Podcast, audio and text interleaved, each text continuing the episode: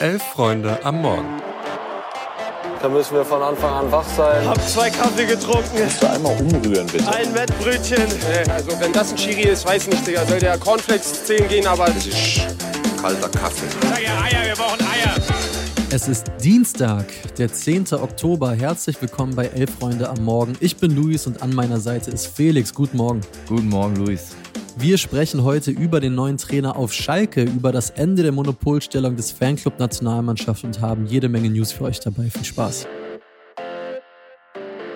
Aber starten wollen wir natürlich erst ganz fix in Augsburg. Da hat der FCA zu später Stunde am Montagabend noch bekannt gegeben, dass sich die Fuggerstädter von Trainer Enrico Maaßen trennen. Die Augsburger sind mit fünf Punkten und nur einem Sieg aus sieben Spielen gestartet und konnten dazu auch fußballerisch einfach überhaupt nicht überzeugen. Das war der typische Zerstörerfußball. U23-Trainer Tobias Strobel übernimmt jetzt interimsweise und natürlich Stefan Kunz wird als Kandidat gehandelt, wie bei jeder anderen freien Stelle in Deutschland aktuell auch. Alles weitere zu Augsburg und der Maßenentlassung gibt es im Themenfrühstück. Aber auf Schalke ist der Interimstrainer schon wieder Geschichte, denn Luis, die Schalke haben einen neuen Cheftrainer. Ja, es war bereits am Sonntag klarer als Kloßbrühe. Seit dem gestrigen Mittag ist es dann noch offiziell. Karel Geretz erbarmt sich, den Kumpel- und Malocha-Club zu übernehmen und hat auf Schalke einen Vertrag bis Ende Juni 2025 unterschrieben. Der 41-Jährige war selbst lange Profi in Belgien und hat sich ja zuletzt als Cheftrainer bei Royal Union Saint-Gilloise einen Namen gemacht. Da hat er sich innerhalb von vier Jahren vom Assistenten zum Chef hochgearbeitet und Union in der vergangenen Saison auf den zweiten Platz der belgischen Liga geführt, also während der regulären Saison. Da gibt es noch dieses Playoff-System, was bis heute, glaube ich, niemand so richtig versteht. Aber es ging auch in Europa bis ins Viertelfinale der Europa League. Da war dann gegen Bayer Leverkusen Schluss. Nach Saisonende konnten sich Club und Trainer allerdings nicht auf eine neue Zusammenarbeit einigen und jetzt fällt Gerrit Schalke fast schon so ein wenig in den Schoß. Felix, ich denke, man kann sagen, dass der S04 mit Gerrits zumindest keinen vorgetrampelten Weg geht, sondern durchaus eine mutige Lösung durchzieht. Ist es in der aktuellen Lage, in der sich Schalke befindet, deiner Meinung nach denn das Richtige?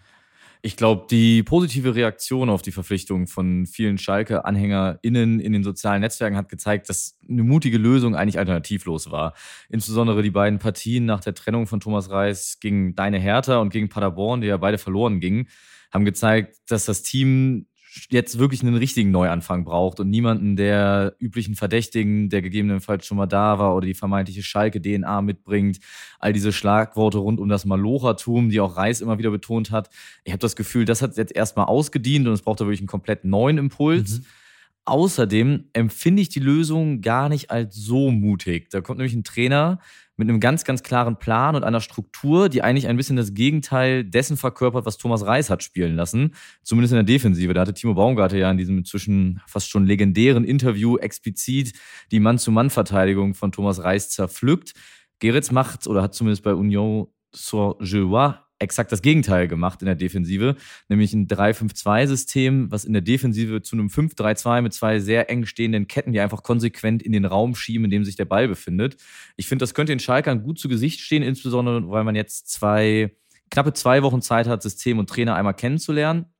Und was auch passen könnte, in der Offensive setzt Gerrits zumindest auf sehr, sehr viele Flanken aus dem Halbraum, was gerade, wenn man jetzt so an den Schalker Kader und Tirode und Polter als Abnehmer und Uwe Jahn als Flankengeber denkt, mhm. ein guter Match sein könnte. Und ich finde, gerade in der zweiten Liga ist einfach ein klarer, strukturierter Plan extrem viel wert.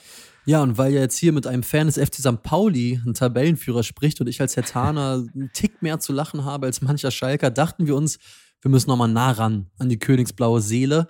Deswegen haben wir unseren hochgeschätzten Kollegen und treuen Schalke-Fan Florian Nussdorfer gefragt, den kennt ihr ja vielleicht schon aus dem Themenfrühstück, was denn sein erster Eindruck vom neuen Trainer auf Schalke ist. Und das hat er uns und euch zu erzählen. Ein ganz kleiner Hauch von Stromberg wehte heute durch den Schalker Pressekonferenzraum, als sich der neue Trainer Karel Geratz vorgestellt hat. Denn er hat betont, wie wichtig ihm das Menschliche ist. Und ähm, er hat gesagt, das sind Menschen, keine Maschinen, mit denen er arbeitet, keine Roboter. Und ähm, zu meiner Erleichterung habe ich dann aber festgestellt, dass sich der neue Trainer dann doch deutlich souveräner präsentiert als Bernd Stromberg. Ähm, ich fand ihn sehr klar, sehr strukturiert und auch sehr schnell, äh, in dem wie er reagiert hat auf die Fragen. Ähm, hat sich sehr klar ausgedrückt und ähm, er hat gesagt, so will er auch Fußball spielen lassen. Klar und strukturiert von hinten raus. Er legt Wert auf eine gute Organisation, will natürlich für eine Siegermentalität sorgen. Ähm, so viel mehr hat er sich jetzt nicht in die Karten blicken lassen. Häufig blieb er dann doch so ein bisschen oberflächlich, äh, was die Antworten anging.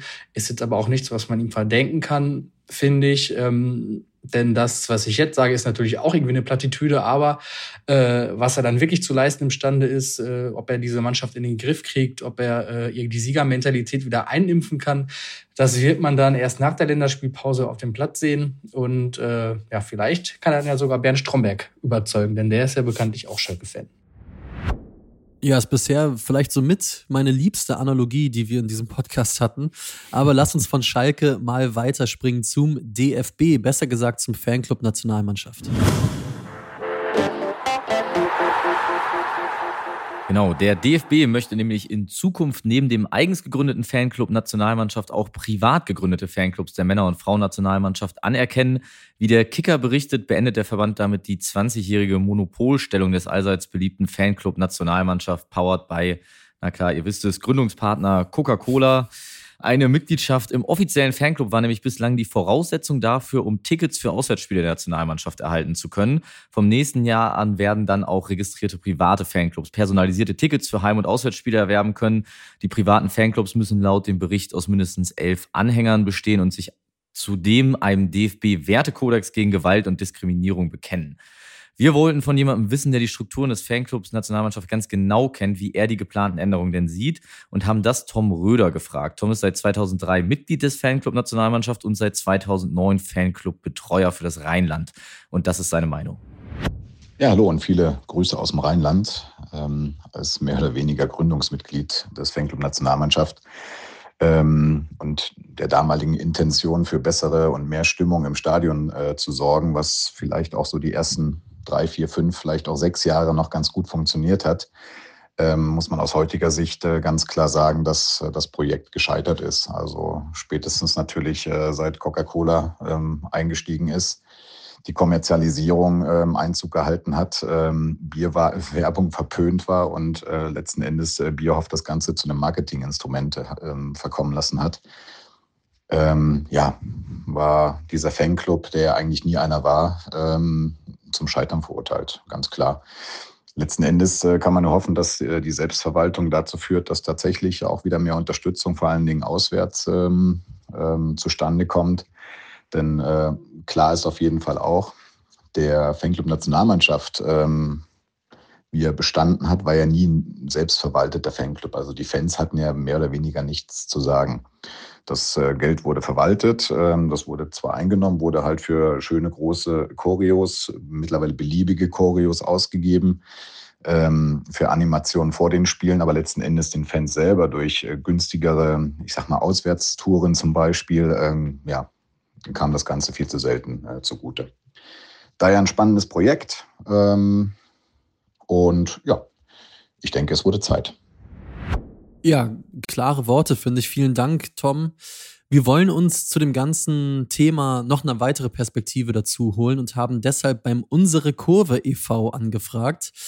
Unsere Kurve e.V., das ist eine bundesweite Interessensvereinigung, in dem sich Fanorganisationen von Vereinen aus der Bundesliga bis runter zur Regionalliga zusammengeschlossen haben. Und das Ziel von diesem e.V. ist es, ja gemeinsam für den Erhalt und die Förderung einer positiven Fankultur, die Stärkung von Mitbestimmungsrechten für Fans und Vereinsmitglieder und die Sicherung von Fußball als Kulturgut einzutreten. Und Thomas Kessen, der ist der Sprecher von unsere Kurve e.V., der erzählt uns und euch jetzt mal, wie dort auf die Entscheidung des DFB geblickt wird. Wir als unsere Kurve e.V. begrüßen diesen Schritt durchaus. Gleichwohl ähm, gilt es abzuwarten, welche Auswirkungen das hat. Denn man muss erstmal sagen, das Konzept Fanclub Nationalmannschaft war von Beginn an zum Scheitern verurteilt. Diese Zentralisierung und die komplette Administration, die auf den DFB abgestimmt war, die vom DFB ausging, wo sich der DFB äh, zum Wasserkopf gemacht hat, all das hat von Beginn an äh, der liberalen und individuell geprägten deutschen Fankultur vollkommen widersprochen. Dass es dann natürlich auch noch über die meiste Zeit gesponsert bei war und da noch äh, ein Getränkeriese mit im Boot war, hat dem Ganzen nur noch die Krone aufgesetzt. Insofern war dieser Fanclub Fanclub Nationalmannschaft ja eine Totgeburt. Man kann es nicht anders sagen. Wir begrüßen daher, dass er nun äh, geöffnet wird, dass er ähm, nicht mehr so eine vorherrschende Stellung hat. Denn es gilt auch daran zu erinnern, insbesondere 2017, 18 war es ja mal Thema, dass auch kartellrechtliche Bedenken rund um den Fanclub Nationalmannschaft eine Rolle gespielt haben und sie auch bis heute spielen. Denn ähm, man führe sich nur vor Augen, man muss eine jährliche Gebühr zahlen, um damit für den Vorverkauf zu bestimmten Nationalmannschaftsspielen zugelassen zu werden. Das halten wir für mehr als bedenklich. Äh, entweder gehe ich zum Verein oder zur Nationalmannschaft, kaufe eine Karte für das Spiel oder ich mache es halt nicht. Aber dass ich mir überhaupt das Recht des Kartenkaufes erwerben muss, das widerspricht vielen Grundsätzen und das sah auch der BGH teilweise so. Dementsprechend ist auch äh, hier zu begrüßen, dass das nun kein Thema mehr ist.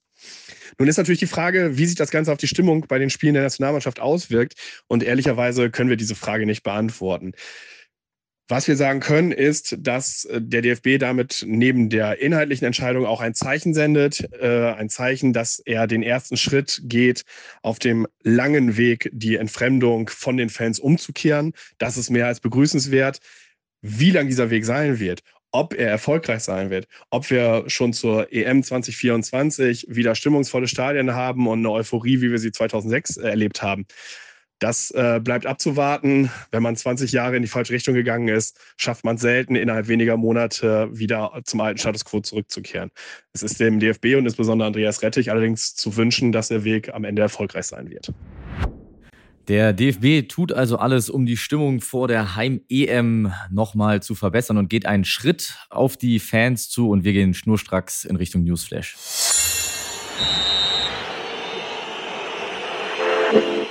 Die UEFA hat aufgrund des schlimmen terroristischen Angriffs auf Israel entschieden, die anstehenden Spiele auf israelischem Boden zu verschieben. Darunter fällt auch die Partie der deutschen U21, die am 17. Oktober in Israel gegen Israel in der EM-Quali angetreten wäre. Ja, und auch unsere Solidarität und unsere Gedanken, die gelten derweil natürlich den Menschen vor Ort, die derzeit um ihr Leben fürchten müssen und natürlich auch allen, die um Freunde und Familie vor Ort bangen. Das sei an der Stelle nochmal klar gesagt.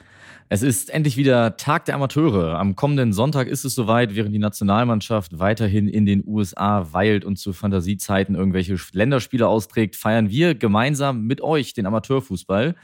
Geht am Sonntag alle raus, besucht euren örtlichen Verein, nehmt KollegInnen, Freunde, Familie mit und guckt oder spielt selbst Fußball.